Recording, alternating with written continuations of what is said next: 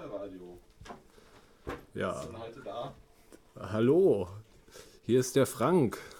Nino? Und der Matthias.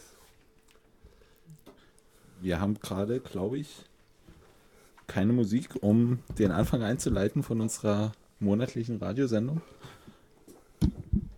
Und technische Probleme. Was Und ist, denn eigentlich, Personal. was ist denn heute eigentlich das Thema dieser Sendung? So, wenn ich mich richtig erinnere, war heute das Thema Web 2.0. Web Es ist auch schade, 2.0. dass Astro noch nicht da ist. Ja, weil er hat die Musik für unsere Sendung, die wir hier leider aus äh, aufgrund von, von fehlenden Adaptern für meinen Laptop nicht abspielen können und daher müssen wir auf äh, CDs zurückgreifen, die wir noch nicht da haben. Web 2.0? Ja, Web 2.0. Was ist eigentlich Das ist eine Web, gute Frage. Web 2.0? Ist das nicht so ein, so ein Buzzword, was eigentlich gar keine Bedeutung hat? Ja, ich habe ja gehört, die unterrichten das jetzt sogar schon an den Unis. In irgendwelchen Wirtschaftsvorlesungen heißt das, glaube ich, irgendwie Web zum Mitmachen. Wurde ich das äh, eher über Technologie definieren würde, also Ajax und der ganze Unsinn. Ja, ist witzig. Die Wikipedia definiert ja eben gerade über, über die soziale Community, die eben jetzt wieder Content reinsteckt ins Web. Also Ja. so ein zweischneidiges So vorher Schwert. ist der ja immer In rausgelaufen. Wirklichkeit ist es halt wirklich bloß Passwort, Verkaufsschlager. Ja, Tja, immer noch keine Musik. Ja, na, wenn wir, wenn wir sagen, das Thema der Sendung ist Web 2.0, ich weiß nicht, was ist Web 1.0? Also, wieso, wieso sagt man äh, in Bezug auf, auf Web oder, oder Internettechnologie, dass das jetzt 2.0 ist und nicht 1.0? Also, es ist ja ziemliche, vermutlich willkürliche Erfindung von irgendwelchen Managern, die ihr äh, Geschäftsmodell jetzt umgestellt haben und sagen, wir verkaufen Web 2.0 und Web 2.0 ist das, was in ist und äh, Web 1.0 ist sozusagen äh, Vergangenheit und, und Vergangenheit ist das, also altmodisch will ja niemand sein und daher sind wir jetzt alle Web 2.0 und ich, ich glaube, Web 2.0 ist eine Erfindung von Tim O'Reilly. Ja. Und der hat sich das sogar schützen lassen. Also ich we- weiß noch, da gab es vor äh, vielleicht einem Jahr oder zwei mal einen Aufschrei auf Slashdot, weil der ähm, irgendwelche Leute abgemahnt hat, die eine Konferenz machen wollten, die auch Web 2.0 im Titel hatte und der nur der Tim O'Reilly darf jetzt äh, Konferenzen machen, die sich mit Web 2.0 beschäftigen. Er macht halt jährlich, jährlich eine Konferenz. Oder Web wer 2.0 im ist Titel Tim. O'Reilly? Tim O'Reilly ist, glaube ich, der Gründer, also soweit ich weiß, vom O'Reilly Verlag, der diese ganzen schicken technischen Bücher zu Linux und Programmierthemen rausgibt. Hm. Also die gesamten In a Nutshell Bücher, Linux in a Nutshell, Python in a Nutshell und sowas, sind alle von dem O'Reilly Verlag. Die mal mit den schicken Tieren auf den Covern, genau. Ja. Also ich würde sagen, grundlegend verändert hat sich äh, vom Web 1.2.0 zum Web 2.0, äh, dass halt wirklich ähm, man aus diesen statischen Seiten rausgekommen ist, wieder äh, dazu, dass, dass Leute wieder Content reinbringen ins Netz. Also dass ihnen die Möglichkeit gegeben wird, äh, die Seiten zu verändern mit, mit, ihrem, mit ihrem Wissen, mit, also wie bei Wikipedia, äh, mit ihren Funden, mit ihren Schätzen so aus, aus dem Netz eben. Also es ist nicht mehr sozusagen im, im Mittelpunkt, dass man irgendwie, man, man geht auf eine Seite und äh, kriegt da irgendwelchen Inhalt zurückgeliefert, also äh, Man kann die verändern jetzt, ja. genau, und, und, und irgendwie die, auch die Interaktion zwischen verschiedenen äh, Benutzern, also äh, man lädt seine Freunde dazu ein, auch auf diese, diese Web 2.0 Plattform zu kommen und äh, man, Ja, genau, bildet, man bildet soziale Netzwerke oder man bildet Genau, Verlinkung Äh. ist halt deutlich einfacher geworden im Gegensatz zu Mitte 90er. Ähm, das kann man jetzt an, an verschiedenen Beispielen zum Beispiel mal belegen. Äh, die letzten Jahre haben sich halt Nachrichtendienste rausgebildet, äh, die komplett, also die Redaktur, die Redakteure, die bestehen komplett aus, aus der Community, aus äh, ausgewählten Usern. Äh, die sammeln halt Nachrichten im kompletten Web zusammen und stellen das in, in, in Blockform untereinander halt da. Das ist also Chick und Dick. Das sind ja so typische Beispiele. Oder ähm, andere Dienste wie. Was ist schick und dick? Ähm, Dick ist halt ein amerikanischer, also das ist die amerikanische Idee dazu und Jig ist halt der deutsche Klon. Ah, jetzt weiß ich mehr. Hatte ich ja gerade erklärt. Das hast du nicht verstanden. Ja, ich denke, die, die Hörer sind alle. Super Naja, die, die Nutzer, die Nutzer ähm, bringen halt die Nachrichten, also die sie woanders gelesen haben, verlinken sie halt auf, dieser, auf diesem Portal. Also sie meinen halt, ey, das ist interessant, das könnte andere auch interessieren. Dann verlinken sie halt diese Sachen wie irgendwelchen Klatsch und Tratsch oder irgendwelche Technik-News. Ach, du meinst. Ist quasi so die Bild-Zeitung. Doppel-G. Ja, genau, und die deutsche Seite ist halt Jig. Mit J. Also das bedeutet irgendwie Web 2.0 ist dann schon im Wesentlichen, man äh, gibt die, die Sachen, die einen selbst informieren, äh, äh, die sein, einen selbst in, interessieren, Weiter, oder, genau. und zwar an seine Man- Freunde oder An- an, an- komplett an- an die Öffentlichkeit. An die Öffentlichkeit. was? Also man, man dezentralisiert sich damit auch ganz einfach. Also man ist, äh, man überlässt halt die Nachrichten nicht mehr komplett irgendwie im großen Portalbetreiber, sondern man nimmt es halt selbst in die Hand. Aber der Portalbetreiber kann trotzdem noch den Saft abbrennen. Von Das ist korrekt, ja. noch zentral. Solange, solange äh, die Netze nicht physisch voneinander, also dezentral sind, jetzt wie in, bei den Freipunktprojekten, wo halt ähm, ähnlich Projekt? Freifunk, Ach so. die Freifunkprojekte, Mhm. äh, können immer noch, wie man es ja sieht bei YouTube oder bei Flickr oder eben auch bei Jig oder ähm, MySpace, Facebook und so eine, so eine Geschichten, äh, wird halt immer noch trotzdem zensiert und heftig eingegriffen. Also sobald da irgendjemand was stört mit kräftig Knete, werden halt die Veränderungen vom, vom Bord genommen. Also die, nie die Veränderung, sondern das, was stört, wird vom Bord genommen. Da gab es ja die letzten, ganzen letzten Monate heftige Aufschreie bei Flickr oder eben Facebook oder so. Ja, stimmt, die haben da irgendwie äh, aus. Es ist, ich weiß nicht, ob das so richtig klar wurde, warum die bei Flickr äh, deutsche äh, Seiten, also, also deutsche Bilder äh, für, für die deutsche Flickr-Version zensiert haben. Also die haben halt da, äh, wenn da irgendwelche äh, Sexgeschichten, also, also sozusagen Bilder, wo du äh, wo bestimmte konservative Kreise oder so sagen, das ist jetzt Jugend, also da, da spielt Jugendschutz ja, dann- eine, eine, eine Rolle Ja. oder sowas, die haben die halt zensiert und die haben das damit, ich weiß nicht so richtig, wie die das begründet haben, da gab es auch, äh, glaube ich, eine Weile, also weil die einfach nicht öffentlich gesagt haben, warum die jetzt bestimmte Sachen äh, da aus Deutschland rausfiltern, sondern die haben es halt einfach gemacht und da gab es halt erstmal so Ohne die Verschwörungs- Community zu fragen und deswegen gab es halt tierischen Stress in der Community, das ist korrekt. Na gut, aber es ist ja die Frage, wenn das ist ja äh, ein Dienst, der in der Community angeboten wird, aber das bedeutet ja nicht sofort, dass du die Community jedes Mal fragen musst, wenn du da irgendwas machst. Also weil die, Nee, die Community hat ja nicht den Dienst aufgebaut, sondern das ist ein Dienst, der angeboten wird und von der Community genutzt. ihr Inhalt wird ja zensiert, ihre Bilder, die sie ja draufladen. Deswegen müssten sie schon selber entscheiden können, was jetzt so jugendschädlich ist oder also was ich, was ich jetzt äh, unter 16-Jährigen zeigen möchte und was nicht. Da, dazu bist du ja aber nach äh, also, dazu bist du ja einfach nicht berechtigt. Also es gibt einfach Gesetze in dem Land, in dem du dich aufhältst. Und wenn die Gesetze, so wie in Deutschland, äh, Jugendschutz und so weiter an, an vielen Stellen erfordern, also, also oder auch durchsetzen. Also du hast ja äh, dieses Jugendschutz.net, äh, so eine, ich weiß nicht, ob das eine Behörde ist oder ob das nur, nur eine beauftragte äh,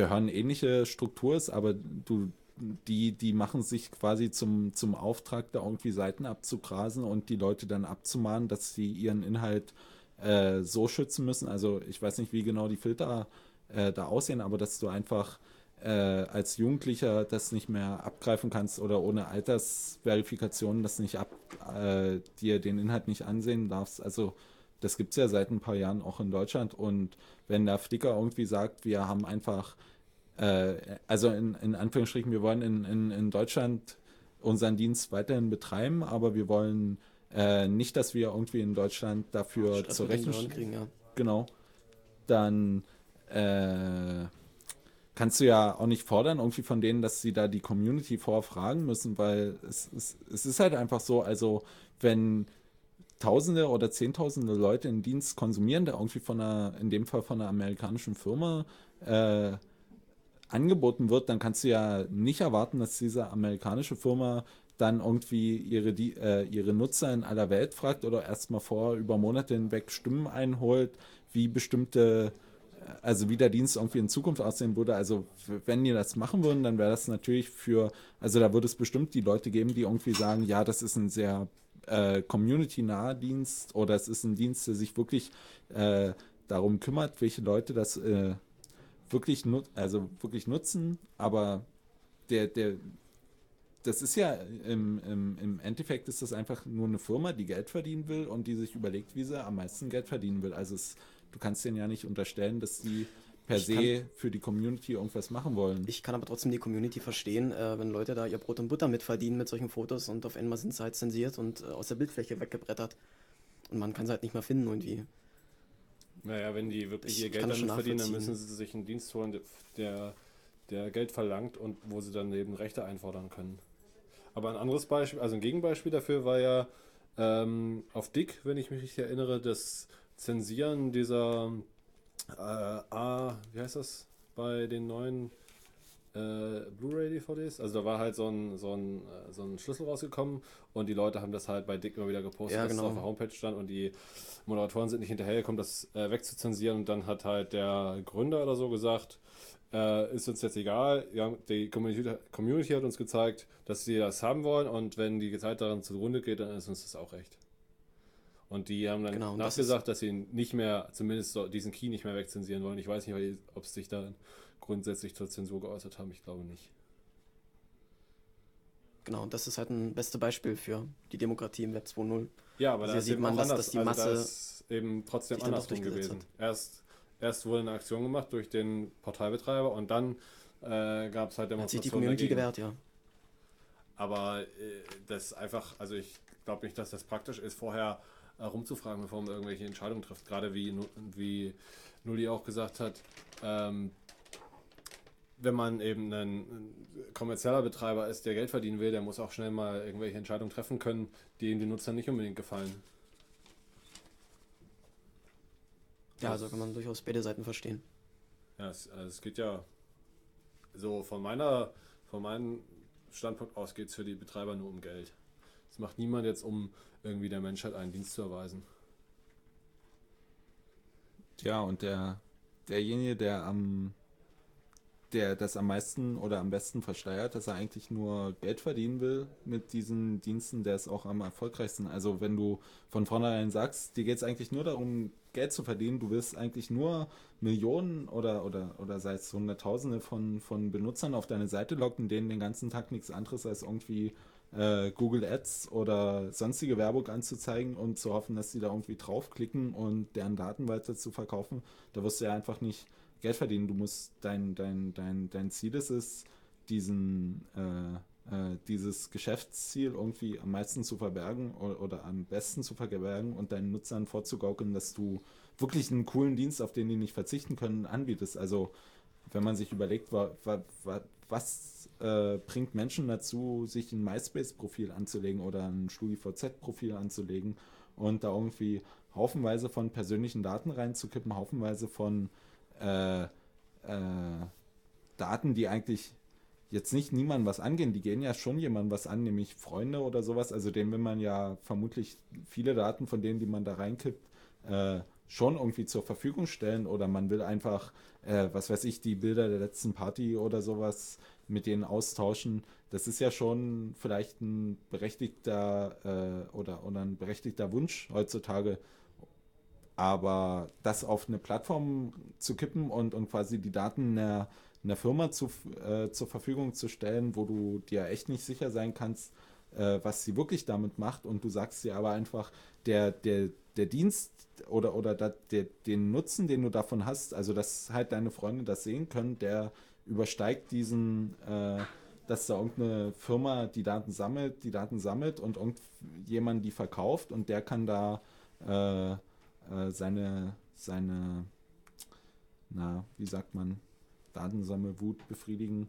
Ich weiß es nicht. Also sozusagen, das ist ja irgendwie, äh, das Ziel. Also du, du willst deinen dein Dienst möglichst gut verkaufen. Also gerade StudiVZ ist da vermutlich ein gutes Beispiel, weil äh, das sind einfach alles irgendwie Studenten oder, oder Leute, die gerade ihr Studium abgeschlossen haben, die irgendwie am äh, Stammtisch äh, rumgesessen haben und zusammen darüber philosophiert, was man jetzt Gutes machen könnte. Und dann kamen die auf die Idee, sowas wie StudiVZ zu machen und erstmal die ganzen Daten zu, äh, von, von Facebook äh, zu kopieren. Also Facebook ist halt in, in Amerika der äh, das quasi das Äquivalent zu, zu StudiVZ und die haben da sich einen Großteil der Sache einfach abgeguckt sozusagen. Also wie macht das Facebook? Wie könnten wir das in Deutschland machen? Und äh, so haben die halt ihre Millionen, also ich weiß nicht, wie viele Nutzer das im Moment sind, aber es sind ja schon äh, ein Großteil der Studenten, die da irgendwie ihr, ihr äh, Profil da angelegt haben. Und du musst dich ja eigentlich schon fragen, warum macht das die Firma? Also macht die das jetzt nur, um Geld zu verdienen oder macht die das, um irgendwie der Menschheit einen guten Dienst zu tun? Ja, ja äh, ich muss dir ein bisschen widersprechen. Ich glaube, das äh, Ziel dieser Dienste ist nicht unbedingt, das zu, versch äh, zu, verschleiern oder die Methode ist nicht unbedingt, das zu verschleiern, sondern äh, die Zielgruppe ist einfach äh, eine Menge von Leuten, die sich einfach nicht dafür interessieren, ob das jetzt ein kommerzieller Dienst ist oder nicht, oder ob die damit Geld verdienen oder was mit diesen Daten passiert. Ich glaube, viele Leute machen sich darüber gar keine Gedanken. Ja, eben, es geht, es geht sozusagen nur um das Ziel und das Ziel ist zum Beispiel in dem Fall, ich will meinen Freunden auf eine mögliche einfache und möglichst hip klingende äh, Art und Weise, äh, was weiß ich, Bilder von der letzten Party oder sowas zeigen. Und den Leuten, die sie sowieso sehen, weil sie auch auf der Party waren oder weil das Thema der Party war, dass die äh, meine Freunde halt gerade nicht auf der Party waren sozusagen. Also ich will äh, in meinem Freundeskreis eigentlich Bilder oder, oder, oder sonstige Informationen austauschen und ich will meinen Freundeskreis erweitern. Das ist ja so im Wesentlichen das Ziel von StudiVZ, wie ich das verstehe. Also Selbstdarstellung. Genau, Selbstdarstellung, ja. Irgendwie Kontakt. Und welche Partnerbörsen oder so. Ja. Ist im Grunde noch nichts anderes als StudiVZ ist einfach eine Partnerbörse.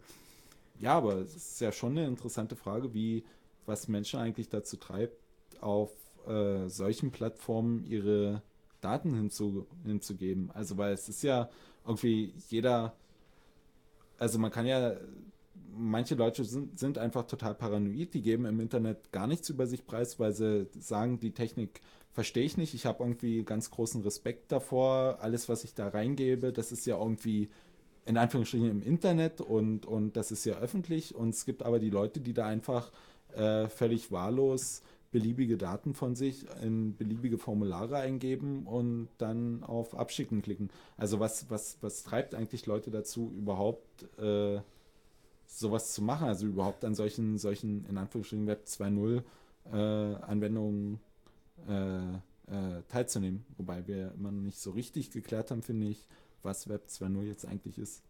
Also ich glaube eben, dass es andersrum ist, dass die Leute, ähm, die versuchen, Sachen ähm, zu verheimlichen oder nicht alles preiszugeben, die haben eine Motivation oder die denken nach und die anderen Leute denken einfach überhaupt gar nicht über die Konsequenzen nach. Also denken sich nichts dabei, so wie man irgendjemandem Fremden seinen Namen vielleicht verraten würde oder auch nicht, den man auf der Straße trifft.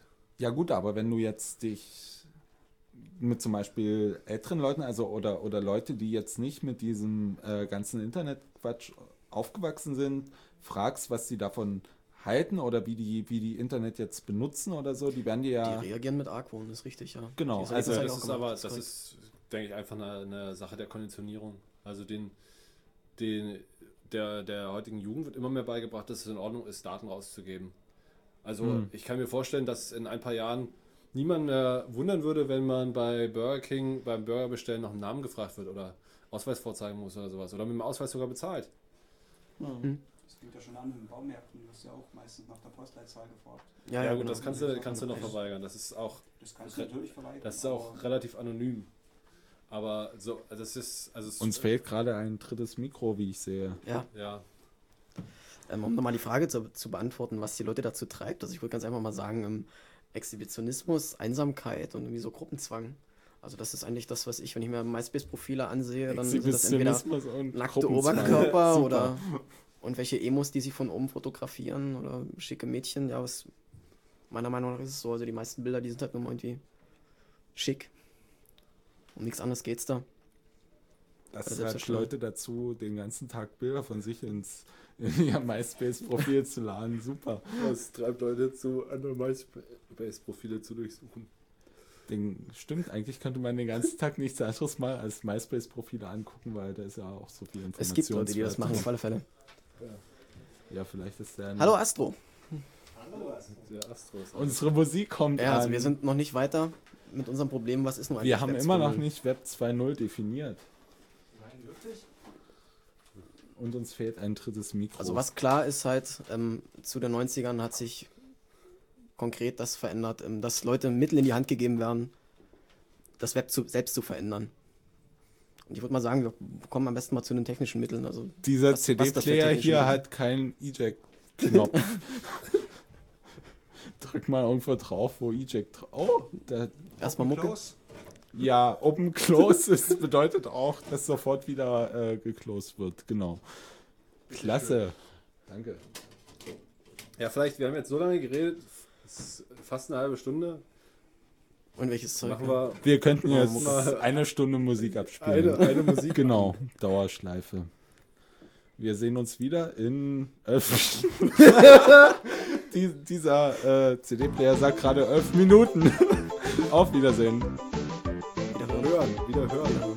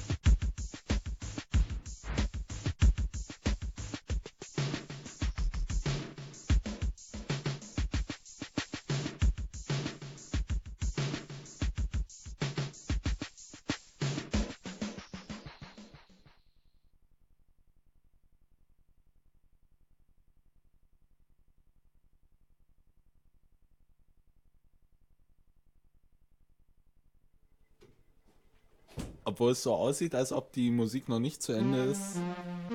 Oh, die Musik ist wirklich noch nicht zu Ende.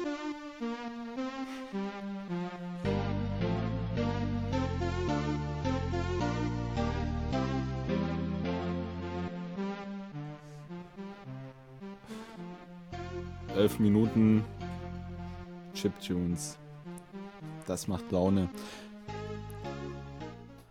Ja, das Thema der heutigen Sendung ist Camp Review. Es war ja das 2007, dieses Jahr, vor nicht mal einem Monat, war das dritte Chaos Communication Camp. Moment, dein Mikro ist noch nicht hochgefahren. Jetzt. Ja, In, vom 8. bis 12. August war das. in Winnofurt. Finofurt. Finofurt. Da war ich ja im falschen Ort. Na, jedenfalls war da das dritte Chaos Communication Camp nördlich von Berlin auf, auf so einem äh, alten äh, sowjetischen. Äh, Luftstützpunkt. Militärflughafen. Flug- Militärflughafen. ja, heute ist das irgendwie so ein Militär. Luftfahrt, Museum. Wow. Ja, das war jedenfalls. Wie, wie, wie fandet ihr das eigentlich? Wart ihr da? Ich leider nie. Ich schon. Ich fand's toll. Sehr interessant. Was war da so? Viele interessante Vorträge und Workshops. Erzähl mal was davon.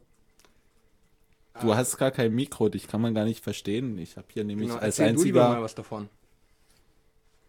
Ich mache heute nur Technik. Ich, ich darf eigentlich gar nichts erzählen. So, jetzt hat hier jeder ein Mikro. Ja, es gab zum Beispiel wieder die berühmten Drohnen, also ähm, automatisch gesteuerte fliegende Objekte mit einer Kamera und ähm, Fernsteuerung und damit sind dann einige Leute da rumgeflogen. Was ja auch gut gepasst hat zu dem Flugplatz. Sind das diese Teile, die mit GPS auch genau positioniert werden können? Hm, die, kann man dann, Kopter. hm, die kann man in die Luft nageln. Was kostet denn sowas? Hast du da Oh, der hat in seinem Vortrag erzählt, ähm, 700 Euro hat er geschafft. 700 Euro. Hm? Ist das jetzt ein unverbindlicher... Selbstgebaute. Selbst gebaut, okay. Kann mir mal jemand sagen, wo die Telefonnummer von äh, diesem äh, Studio. Studio. hier steht? Weil wir haben ja jedes Mal ungefähr 10 bis 20 Anrufer ständig in der Warteschleife und wir kommen immer gar nicht dazu, Wir freuen uns Anrufer durchzulassen. über Anrufe, aber ihr könnt auch mit uns chatten. Ja, chatten finden wir eigentlich viel besser, weil da müssen wir nicht mit euch reden. Aber im Silk und die Anleitung findet ihr auf www.c3d2.de. habt ihr eigentlich nichts Besseres zu tun, als um diese Uhrzeit Pentaradio zu hören?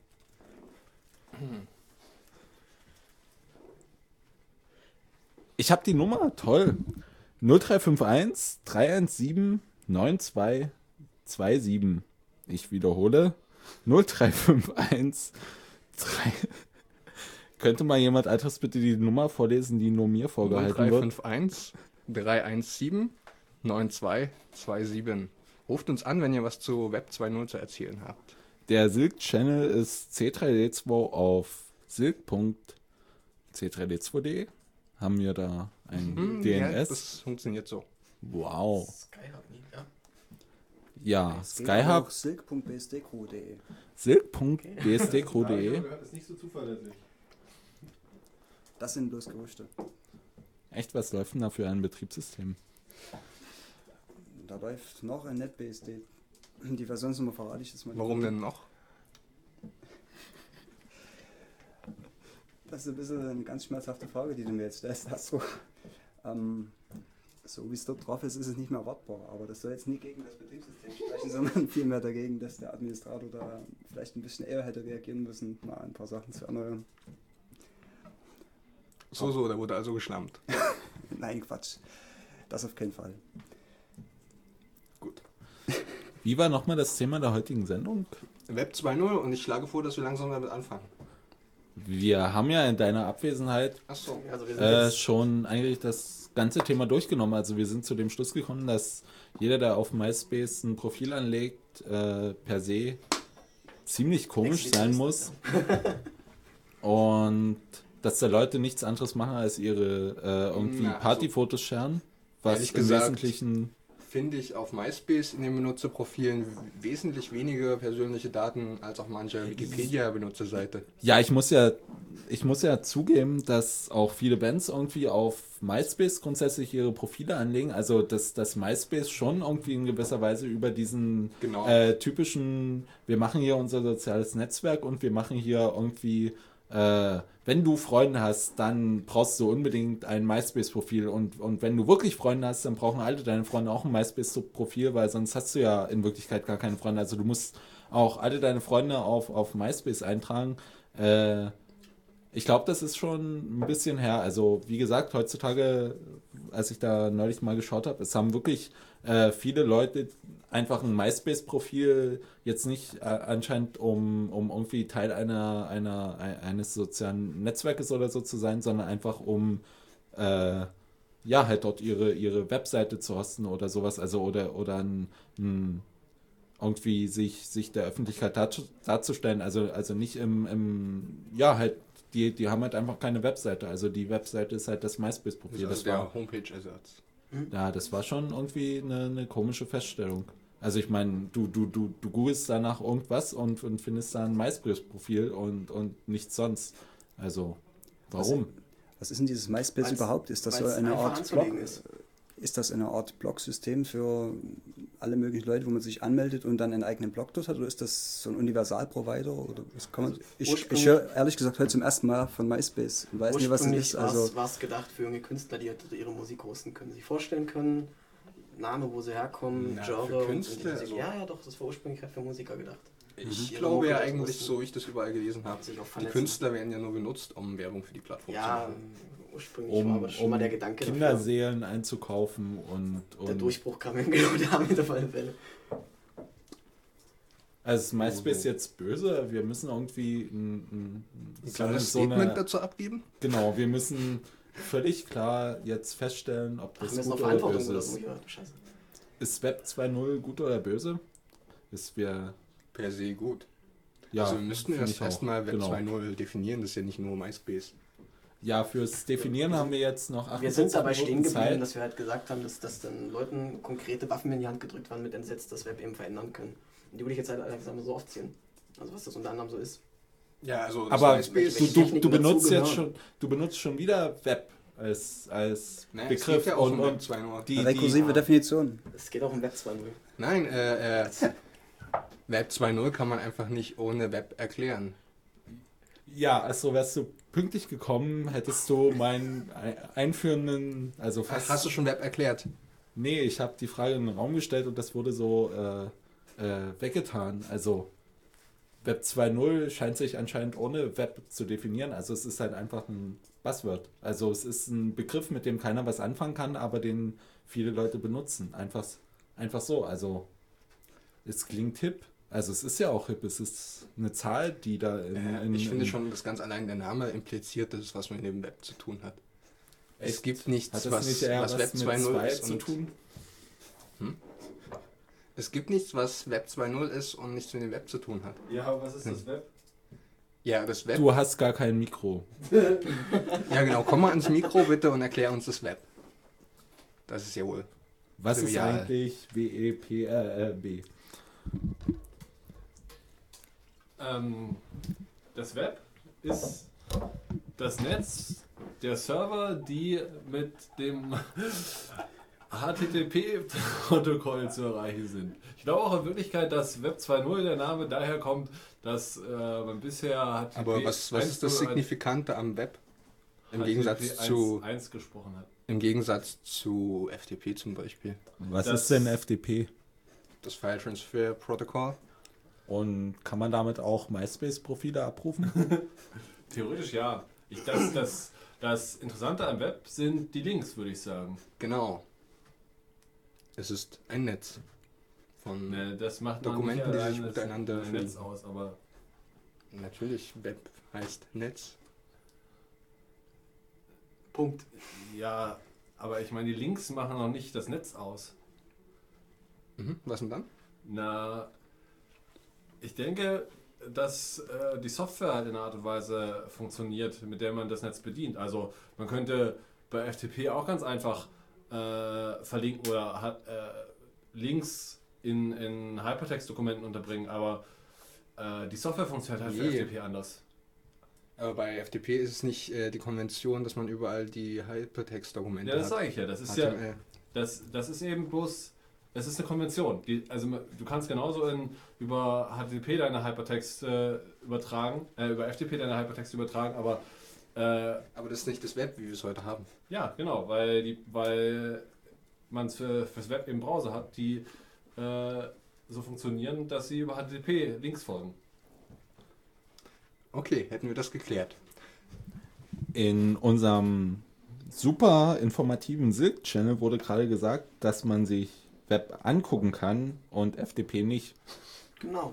Das ist. Denn das Web ist ganz einfach mal auf den Punkt gebracht, der ganze Quatsch, den man sich in der Browser angucken kann. Ich habe aber schon- FTP kann man auch im Browser angucken. was ist denn ein Browser? Keine bunten Bilder. Ich habe ich hab auch schon bei, bei FTP da Filme runtergeladen, die konnte ich mir dann auch angucken. Auch im Browser? Ein Browser. Kommt immer auf die Filme an. Tja, also würde ich jetzt langsam mal dazu kommen, was, was denn nur das Web 2.0 ausmacht. Also welche. Da hätten wir als das waren zum erstes. Beispiel nur Blogs, würde ich erstmal ins vollen Raum werfen. Ja, genau. Blogs, Feeds, den ganzen Quatsch. Was sind denn Blogs ja schon- und schon was sind denn 98 Feeds? habe ich gelesen. Ich weiß nicht, ob wir jetzt so tief darauf eingehen müssen. Ich würde lieber den Zusammenhang mit dem Web 2.0. Zwischen Web Das 2.0 jedenfalls- und, und Web 1.0 oder sind jedenfalls Techniken, die jetzt schon Ende der 90er oder Mitte der 90er entworfen wurden und jetzt erst, erst durch, durch ähm, mehr Mhm. Bandbreite sich erst durchgesetzt haben in der Masse. Genau, denn was signifikant ist bei den Blogs, äh, sind die, die Feeds. Also womit man einfach ähm, nur die Inhalte ziehen kann und immer auf dem Laufenden ist, was neu ist. Genau. Das, ähm, äh, wenn du gerade sagst, also dass Feeds auf, auf Blogs gesteckt werden, ist glaube ich das, das Wort Mashup. Das hat sich da ganz gut durchgesetzt. Also das ist, ist ein typisches Passwort fürs, fürs Web 2.0, dass man ähm, Inhalte immer mehr verknüpft. Also äh, beste Beispiel dafür ist so eine Google-Startseite, irgendwie so eine My-Google-Startseite Mhm. irgendwas, wo man hier rechts das Wetter und weiß Geier dort die neuesten Schlagzeilen und alles äh, setzt sich zusammen von irgendwelchen anderen Seiten. Also ich habe da irgendwie, bei jedem scheiß Blog habe ich immer die Möglichkeit, dass man diesen Artikel zu verlinken auf, auf Mr. Wong oder Delicious oder Mr. Geier, dieses Bild hochzustellen bei Flickr. Das ist, finde ich, eine, eine, typische Funktion des, des, des Web 2.0. Die, diese, dieses Mesh-Up-Quatsch. Also das zusammenge... Tja. Ähm, auch zum, zum Web 2.0 gehören eben Podcasts und Feeds, ja. Die würde ich mal erklären. Mach mal, Astro. Feed ist, wenn du nicht ständig irgendwie durch haufenweise völlig uninteressante und, und überladene Webseiten klicken musst, sondern einfach stupide deinen Feedreader anschalten kannst und einfach nur konsumieren ja. kannst. Das sind Feeds. Na, per Mail ist das nicht. Mail ist ein Push-Medium.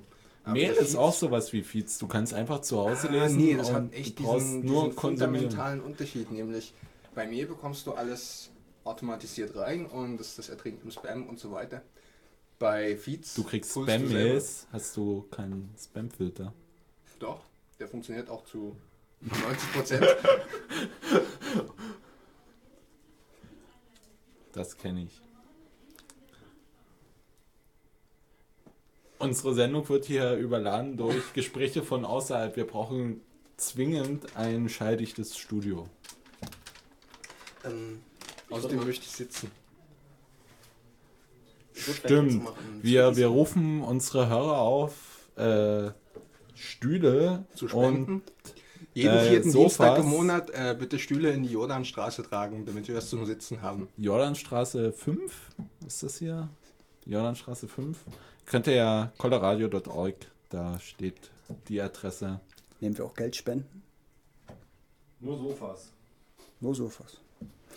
Ich glaube, um, um, um wirklich Hörer dazu zu animieren, hierher zu kommen und uns Sitzgelegenheiten zu bringen und äh, mehr Mikros, brauchen wir äh, irgendwie Inhalt. Also Sinnvollen Inhalt, ja. Inhalt im Sinne von Brauchen wir erstmal Hörer. Diskussion und äh, äh, ja, Diskussionen eigentlich im Wesentlichen, die sich an dem Thema orientieren.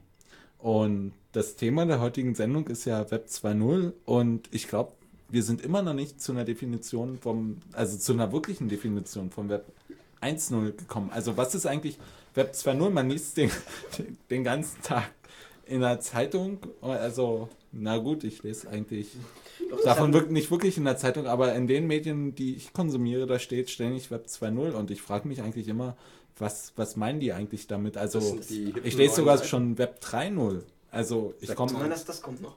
Ich, Web 3F für Workgroups. Aber ich verstehe das einfach alles nicht mehr. Also ich, ich weiß gar nicht, wovon die reden. Ich, also das Web 3.0. Das hatten wir davon schon beschrieben. Äh, das, das Web 1.0 war einfach statisch. Ich hatte keine Möglichkeit, irgendwie, äh, genau. was der Geier, mein, mein, Comment zu setzen auf, auf spiegel.de oder so, auf irgendeiner großen Nachrichtenseite. Und aber vor. mir einfach die Möglichkeit gegeben, dass ich unter einem großen Artikel sagen kann, was schreibst du denn für einen Dreck zusammen? Aber das ist doch Quatsch. Ich konnte doch auch schon vor. Also es ja, gab genau, vorhin auch wurde, schon vorher. Jetzt wurde erkannt, dass User-Generated Content echt wertvoll kann, ist. Richtig Geld bringen kann, genau. Also jetzt sind wir doch wieder Geld. bei Buzzword. Also wenn es wenn's, wenn's darum geht, dass das Geld kostet, also, also wenn die Definition beim Web 2.0 sein soll, dass Leute entdeckt haben, dass man damit Geld verdienen kann, dann super. Dann haben wir ja unsere Definition von Web 2.0. Du kannst damit Geld verdienen, indem du einfach behauptest, es wäre was Neues und es ist nichts Neues. Also ist jetzt Vielleicht ist es auch einfach bloß die Art der Kommunikation des, des Surfers die sozusagen, die Möglichkeiten, genau, dass du sozusagen, du hast sozusagen den Interaktionsgrad genau. nochmal erhöht. Was, was diese Möglichkeiten möglich macht, ist das sogenannte Ajax. Genau. Und zwar ist es halt auf die Spitze getrieben, das, was das Web wirklich dynamisch macht, indem man nicht mehr nur von Seite zu Seite navigiert, sondern mit JavaScript, der Skriptsprache in HTML, die Möglichkeit hat, die Seiten zu verändern zu und mit und ja, JavaScript gibt es ja schon länger. Aber jetzt gibt es äh, dieses Ajax, was heißt Asynchronous JavaScript and XML. Und da ist eigentlich nur relevant das Asynchronous JavaScript, was heißt, man kann auf der Seite bleiben. Und dieses JavaScript-Programm, was in der Seite eingebettet ist, kann im Hintergrund äh, neue Seiten holen und Informationen daraus gewinnen verändert sozusagen bloß das, Doku das Dokumentenmodell im Hintergrund. Vom genau. Benutzer unbemerkt ab. Genau, der Benutzer muss nicht mehr zu einer anderen Seite navigieren.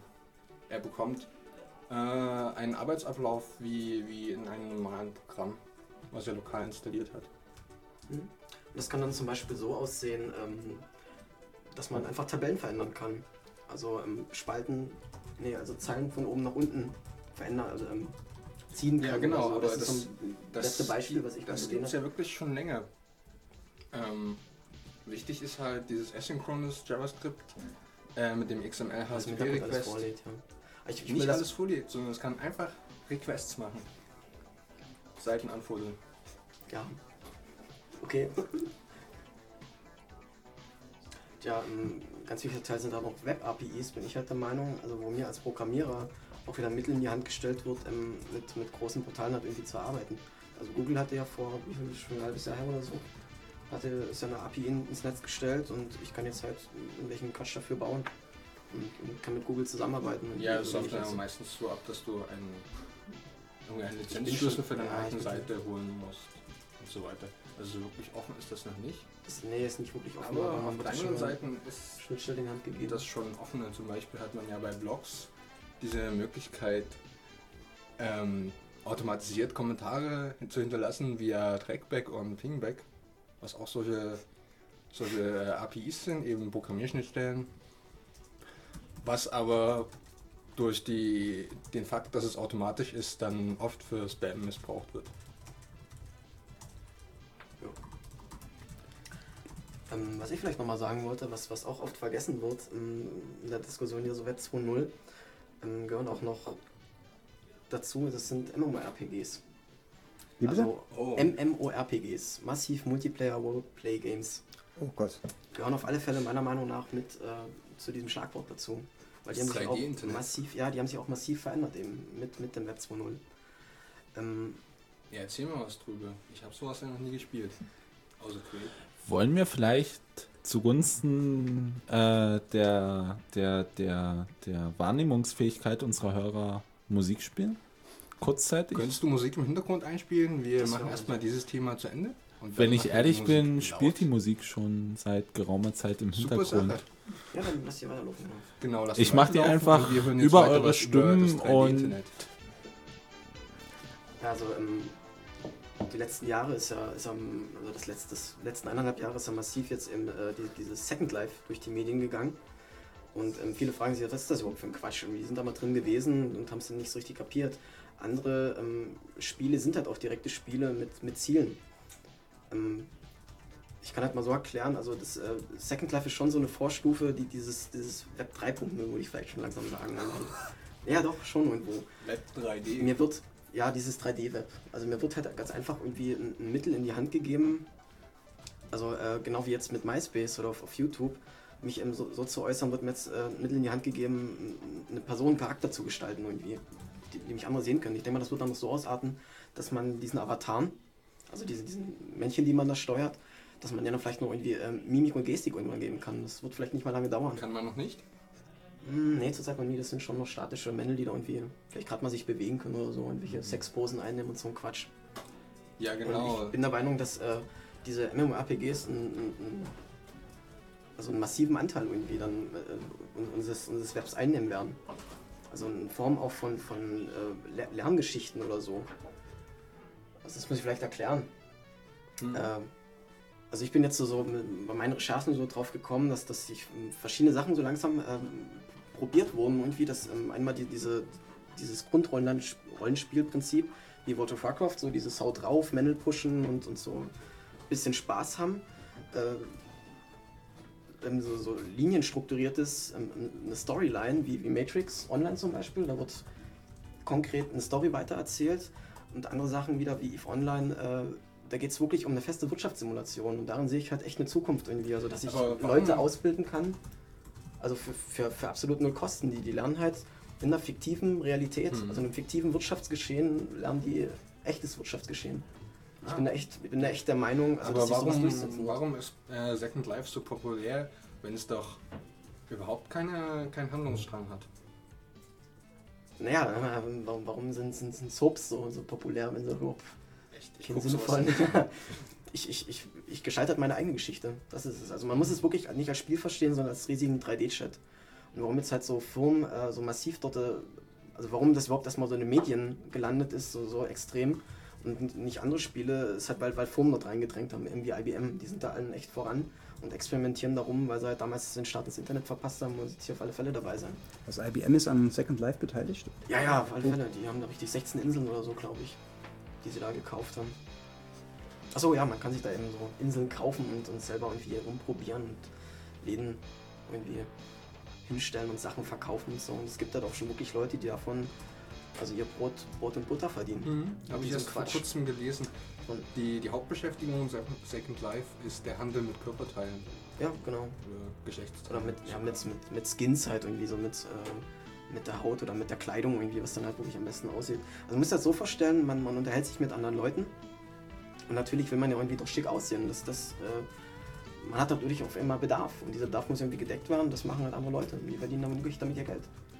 Mit irgendwelchen mit blödsinnigen Sachen irgendwie. Also ich will halt eine Brille haben oder so, dann gibt es halt irgendwie jemanden, der da Brillen herstellt, irgendwie. Programmierer.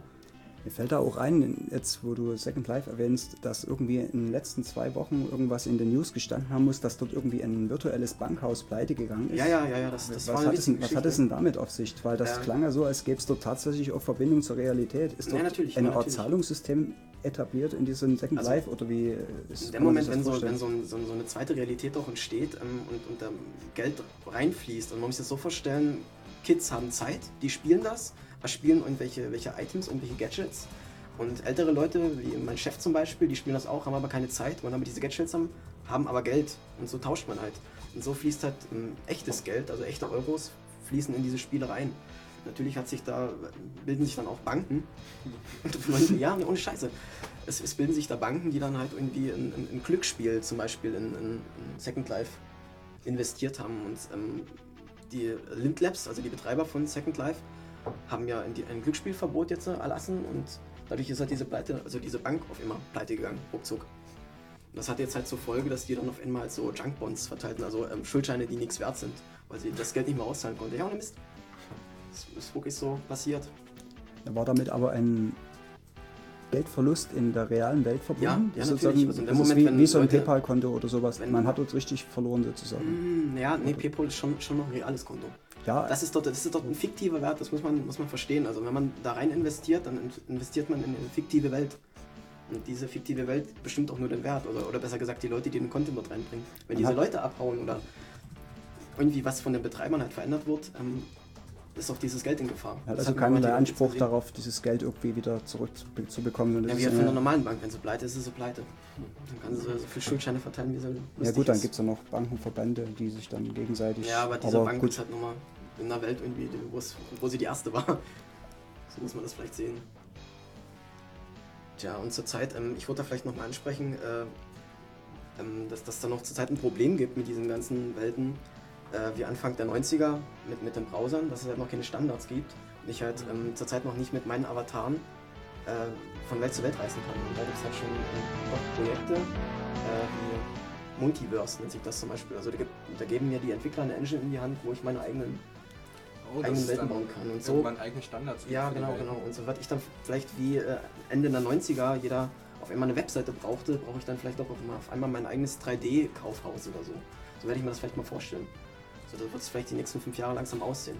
Ja, das Problem mit der Anarchie im, im dezentralen Internet ist ja dann, dass jeder seine, seine eigene Bank aufmachen kann und sagen kann, ja, ich habe jetzt hier... Ja, kann ich am realen, 100.000 kann ich, nein, kann ich doch hier auch.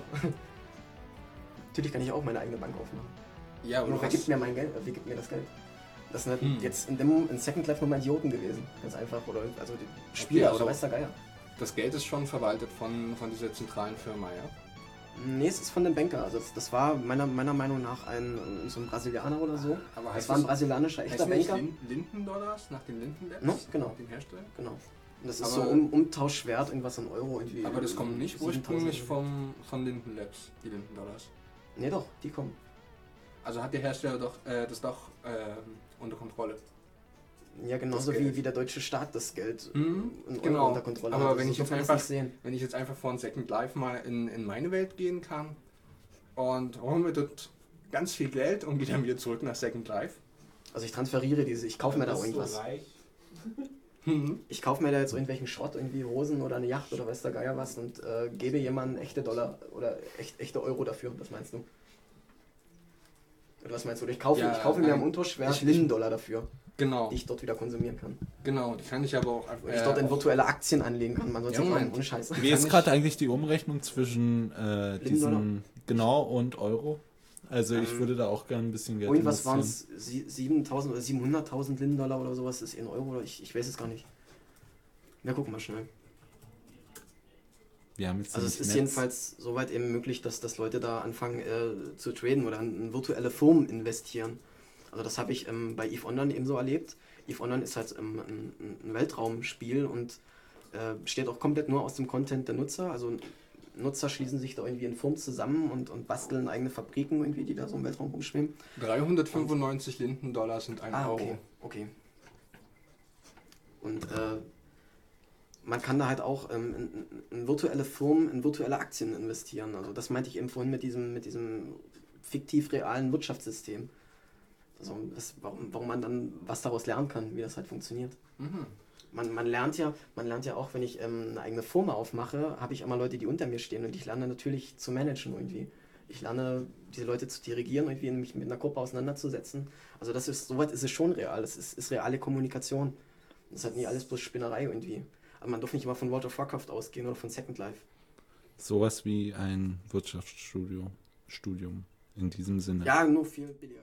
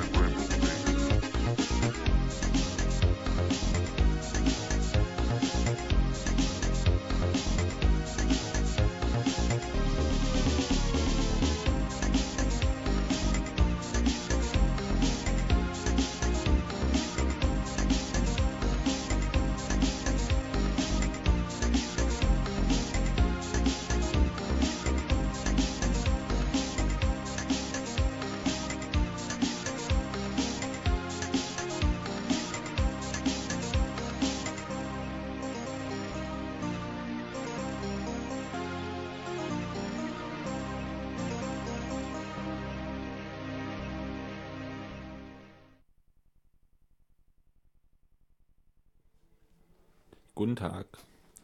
Wir sind zurück bei Pentaradio, der Sendung des CCC Dresden. Ja, es wäre eigentlich schön, wenn wir zurück wären, aber wir sehen gerade irgendwie im Silk, dass es angeblich Probleme mit dem Streaming gibt.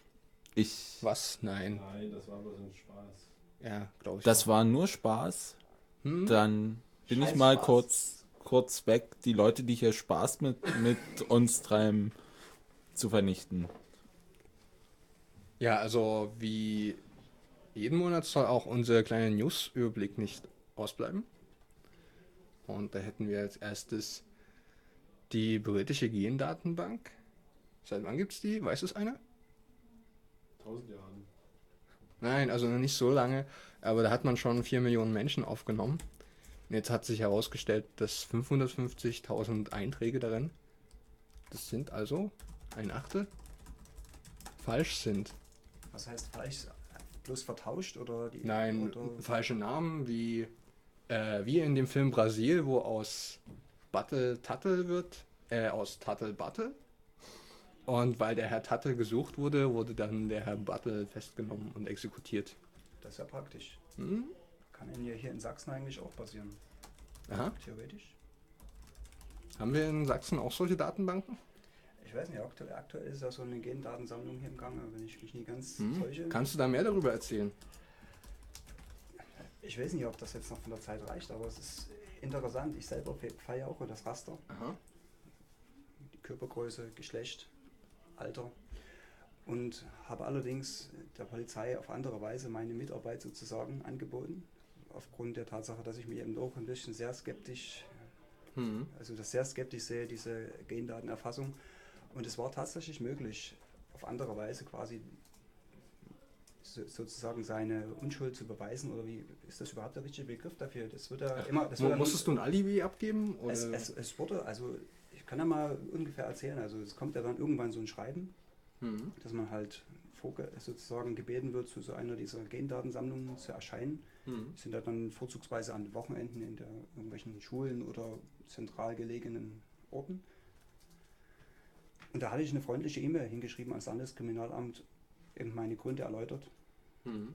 warum ich da das nie gern abgeben möchte und dann dennoch Nämlich, weil das ein eindeutig identifizierbares Objekt ist. Ja. Das ist ein eindeutig identifizierbares Objekt und es, es ist sicherlich, ich weiß nicht, ob ist das paranoid, wenn man das, Nö, das also ist ich, ich, normal. ich sehe das normal. Das ist ja auch dein aus, gutes Recht. aus den Gendaten lassen sich ja zukünftige Krankheiten und sonstige Sachen ableiten, wo man heutzutage, ich meine, kommt da sicher ist in den News noch einiges dazu, was so auf Bundesebene Hm. mit den Daten so passiert. Da hat man ja äh, durchaus ein schlechtes Gefühl, wenn man solche Daten dann bei diesen Leuten gespeichert weiß. Und wenn die mir dann irgendwann erzählen, dass ich in zehn Jahren eine schwere Krankheit bekomme und diese Daten irgendwo bei einer chinesischen Versicherung landen, dann kriege ich dort garantiert keine Lebensversicherung mehr. Und das waren so die Gründe. Und wie gesagt, das wurde dann, die Polizei hat dann eben angeboten, einen Hausbesuch zu machen. Und dann wurde halt meine Körpergröße nochmal nachgemessen. Wurde ich gefragt, ob ich irgendwelche Tätowierungen habe oder Ohrringe. Und damit hatte sich das erledigt. Wir hatten halt dann nochmal ein, nicht, ein Gespräch war das, aber ich fand in dem Gespräch eigentlich nicht auffällig, dass das da irgendwie versucht wurde, hinters Licht zu führen oder so. Aber es, es hat sich eigentlich dann rausgestellt, was ich dann nachher im Gespräch mit dem Polizeibeamten nochmal hatte, war, weil, weil ich mir durchaus, weil ich durchaus Zweifel hatte, was es überhaupt bringt, wenn so ein Tatort an der Autobahn liegt, wo man sozusagen in 30 Minuten 100 Kilometer weg sein kann, warum man sich da ausgerechnet so ein paar Dörfer aussucht, wie Ottendorf, was mein Heimatort ist, oder Wachau, Lomnitz, Radeberg, all solche kleineren Ortschaften und das große Dresden eigentlich, ich weiß gar nicht, ist in Dresden überhaupt sowas jetzt? Ist Das nicht, grundsätzlich erstmal wieder Sammelwut. es ist Sammelwut Ja. und mir wurde da, und mir wurde dann geantwortet darauf, naja, das wissen wir selber, aber da musste damals, wo das so hochgekocht ist in den Medien, musste ganz schnell ein Beschluss her vom Landgericht, dass eben dann, Ach, daher weht der Wind. da wurde eben erstmal, musste ein Beschluss her und da wurden diese Ortschaften ausgesucht, weil man es personell und aus anderen Gründen gar nicht schaffen würde. So hat er mir das dargelegt. Jetzt so einen, einen größeren Kreis sozusagen abzugrasen mit dieser Gendatensammlung. Und offenbar hat das nicht so gesagt dann. Also mir erschien das aber so, dass möglicherweise dieses, diese Orte, die man da jetzt momentan noch auf dem Kieker hat, gar nicht den aktuellen Entwicklungssta äh, Ermittlungsstand quasi repräsentieren. Aber da kann, darüber kann man nur spekulieren, also darüber wurde keine Aussage gemacht. Also es ist doch schon interessant, dass sich auch die Leute damit beschäftigen. Also ich kann äh, auf alle Fälle auch was davon abraten. Gattaca lässt ja da grüßen, oder? Nochmal einen kurzen Mein Genmaterial da irgendwie preiszugeben. Tja, weiter, was ist da, was, was war da Okay. jetzt gewesen so cooles? Auf Von Regierungsebene. den Wahlmaschinen gibt es auch Neues. Nämlich wurden die in, im US-Bundesstaat Ohio eingesetzt. Und das Problem ist, dass auf den Stimmzetteln, die dann ausgedruckt werden durch die Wahlmaschinen, ein Zeitstempel steht. Also Zeit und Datum. Und parallel dazu gibt es noch eine Liste mit registrierten Wählern in der chronologischen Reihenfolge, wie sie im Wahlbüro erschienen sind. Und daraus lässt sich dann rekonstruieren, Wer wer was gewählt gewählt hat. Und damit ist die Wahl nicht mehr geheim.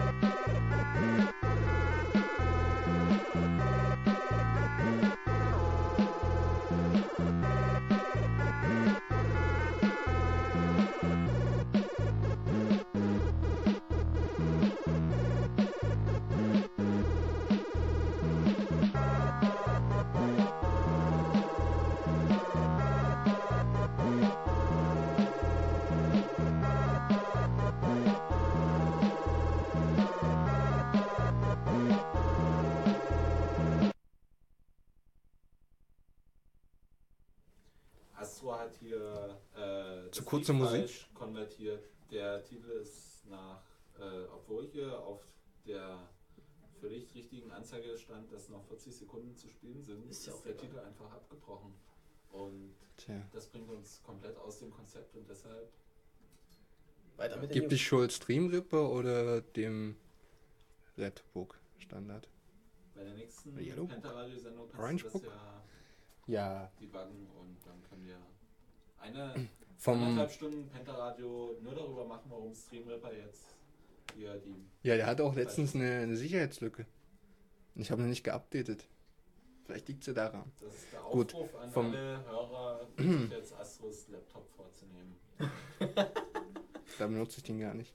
Vom Bundestrojaner gibt es ja auch was Neues, nämlich ähm, werden immer neue Gründe gesucht für den Bundestrojaner. Einer ist zum Beispiel, um die Mafia zu bekämpfen. Ja, aktuell jetzt ja zu den paar Leuten, die da umgeballert wurden. irgendwie. Hm, genau. Ja, super. Das passt Passt super ins ja, ja. Konzept. Ein Dann. paar Terroristen findet man darüber bestimmt auch noch, oder? Ja, glaube ich nicht. Die wissen doch, wie man sich schützt. Ähm, dann gibt es immer wieder neue Methoden, wie man den verbreitet, weil man kann ja nicht einfach Leute übers Internet hacken. Das geht ja nicht immer.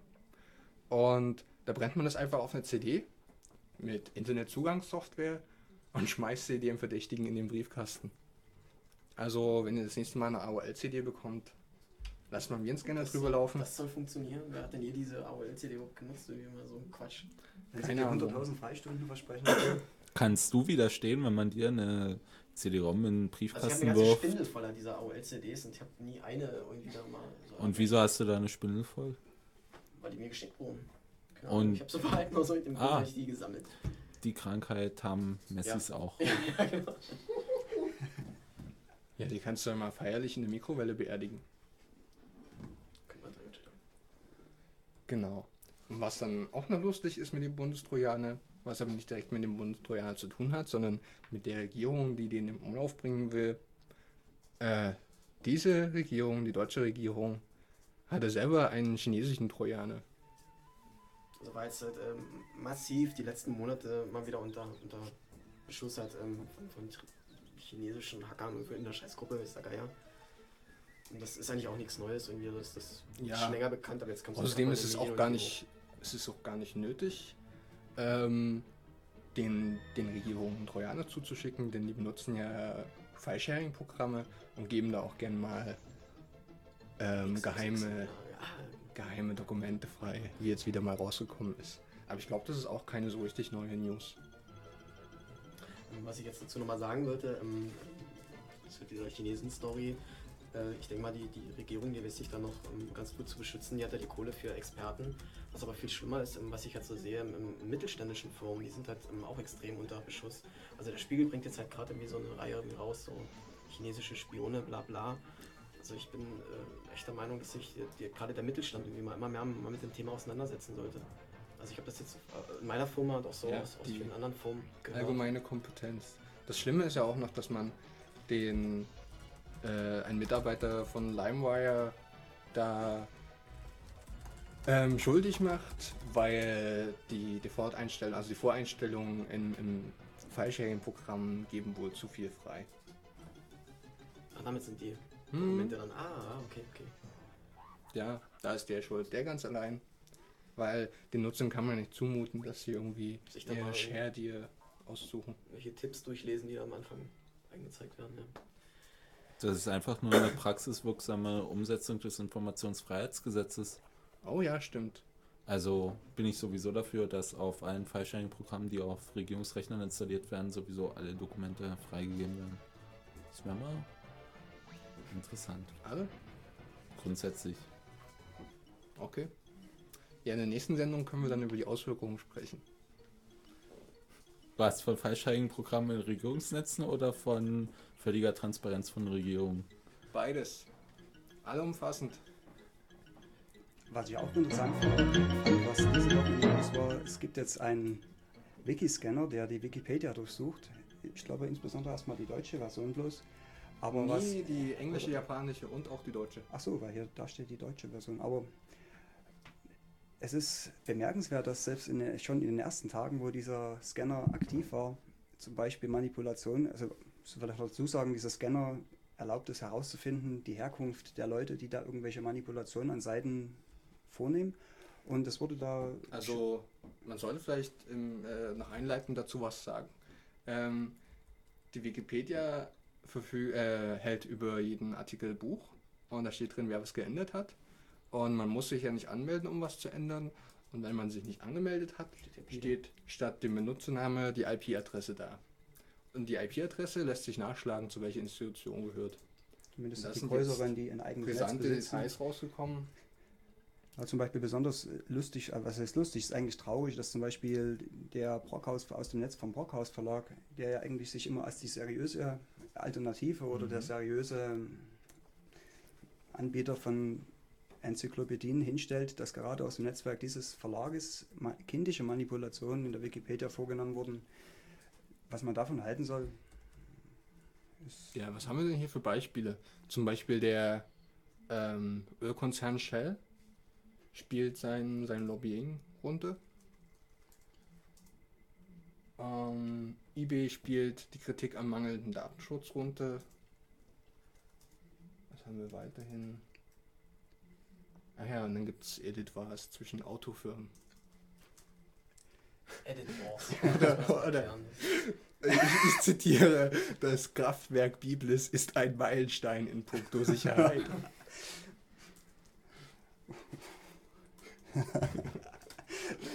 okay, muss man vielleicht selber mal schauen auf.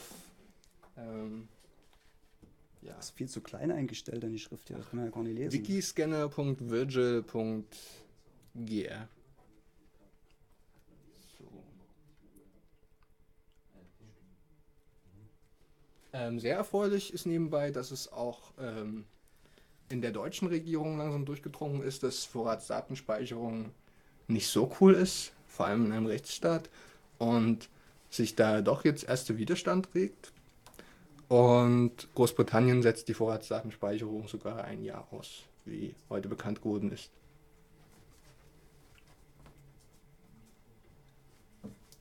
Ähm, was ich vielleicht nochmal sagen wollte, fand ich ganz witzig, äh, dass auf israelischen Pornoseiten äh, massiv Nutzertraffic aus islamischen Ländern jetzt gemessen wird. Und dazu kann ich eben bloß sagen, also Leute, lasst Krieg ist doch komplett für den Arsch, weil sieht man ja, damit haben die absolut kein Problem. Man sollte sich vielleicht mal weniger irgendwie um irgendwelche Pornofilter Gedanken machen, als mehr irgendwie um welche religiösen Filter oder so. Weil Pornofilter werden ja sowieso in 30 Minuten von irgendwelchen 16-Jährigen geknackt, wie man jetzt in Australien Ja, die hat. religiösen Filter dann aber auch. Also ist das ganze Filtern Schwachsinn. Ja, genau. Gut. Dann ist weiterhin zu erwähnen, dass die Seite supernova.org wieder verfügbar ist. Nämlich mit so einem tollen Spruch. Supernova Oh. ähm, war doch ein Torrent-Tracker, Genau, genauso wie Pirate Bay. genau. Und die Leute von Pirate Bay machen jetzt Supernova weiter, nachdem der vor drei Jahren Ah. geschlossen wurde. Kenn ich ja noch gar nicht. Mininova war halt noch die ganze Zeit online gewesen. Na, ich kenne das auch nicht, also. Und? Darf man das überhaupt kennen? Nein, das darfst du nicht kennen. Nein, okay. Ist auch noch Ähm, hier steht das so ein toller Spruch, aber mein Bildschirm ist gerade zu klein, um den anzuzeigen. Ah. Ja, also äh, da gibt es auf der Seite unter News ein, äh, eine nette Eröffnungsrede praktisch, der an die Musikindustrie gerichtet ist und dass es sowas immer geben wird im Internet.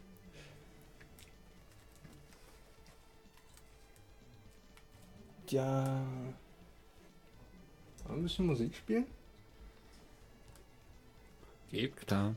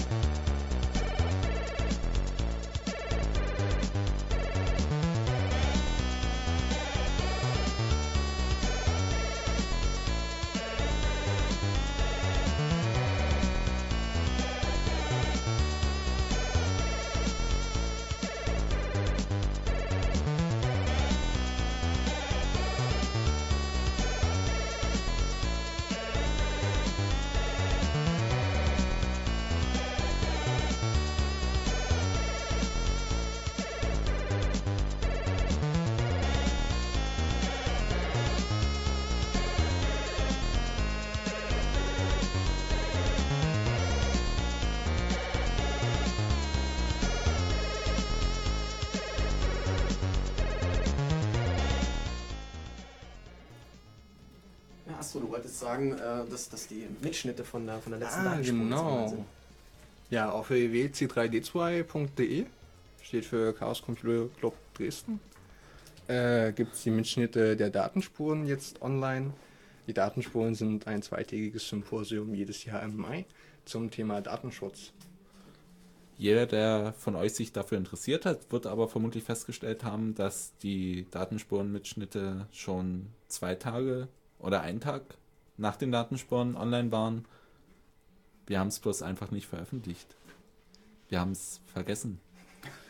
Nee, wir haben es nicht vergessen, sondern ähm, wir waren uns unsicher, ob wir alles veröffentlichen können. Und haben dann das, Das- gelöscht, was wir nicht veröffentlichen können. Das stimmt eigentlich gar nicht so. Das stimmt eigentlich schon. Eigentlich stimmt das nicht. Eigentlich waren wir uns ziemlich schnell, ziemlich sicher, dass wir alle Mitschnitte veröffentlicht wurden. Nee, da gab es immer ein, zwei Leute, Das war sowieso, also es, Also ja, es ich habe recht, ja. Nee, du hast grundsätzlich erstmal Unrecht. Aber da gab es ja schon einen coolen Vorfall. Oh, unsere, unsere Zeit rennt uns davon. Aber gut, dass ich mal das Mikro habe.